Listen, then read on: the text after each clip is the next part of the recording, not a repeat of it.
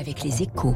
Et avec les conseillers HSBC, experts de vos projets. Jusqu'où peut-on aller quand on est bien informé? Et surtout avec François Vidal des Échos. Bonjour François. Bonjour Renaud. Les infections au Covid explosent en Chine, une situation qui commence à avoir euh, des répercussions sur le fonctionnement de l'économie du pays et qui pourrait bien nous impacter rapidement, selon vous François? Oui, ce qui se passe en Chine ne reste pas en Chine, Renaud. Hein. Nous l'avons appris à nos dépens il y a pile trois ans, lorsqu'est apparu ce qu'on appelait à l'époque le SARS-CoV-2, et il ne fait pas de doute que ce sera de nouveau le cas cette fois.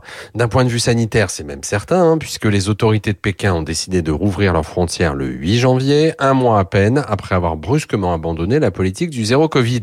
Un regain épidémique est donc à prévoir dans de nombreux pays. Alors bien sûr, nous sommes protégés par le vaccin, mais c'est sans compter sur le risque d'émergence de nouveaux variants induits par la libre circulation du virus au sein d'une population d'un milliard 400 millions de personnes. Et c'est pour cela qu'un nombre croissant de, de pays envisage d'imposer des restrictions sanitaires aux voyageurs venant de Chine Oui, de quoi retarder la diffusion du virus, pas de l'arrêter. Mais le risque du virage chinois à 180 degrés est aussi économique. La virulence de l'épidémie en Chine, où les nouveaux cas quotidiens se comptent en dizaines de millions, commence à se traduire par un absentéisme au travail record, de quoi perturber le bon fonctionnement de l'économie locale et provoquer des pénuries dont les effets se feront forcément sentir sur le reste de la planète, étant donné le poids de l'usine du monde dans le commerce international. En clair, nous sommes à la veille d'un nouveau choc sanitaire et économique lié au Covid.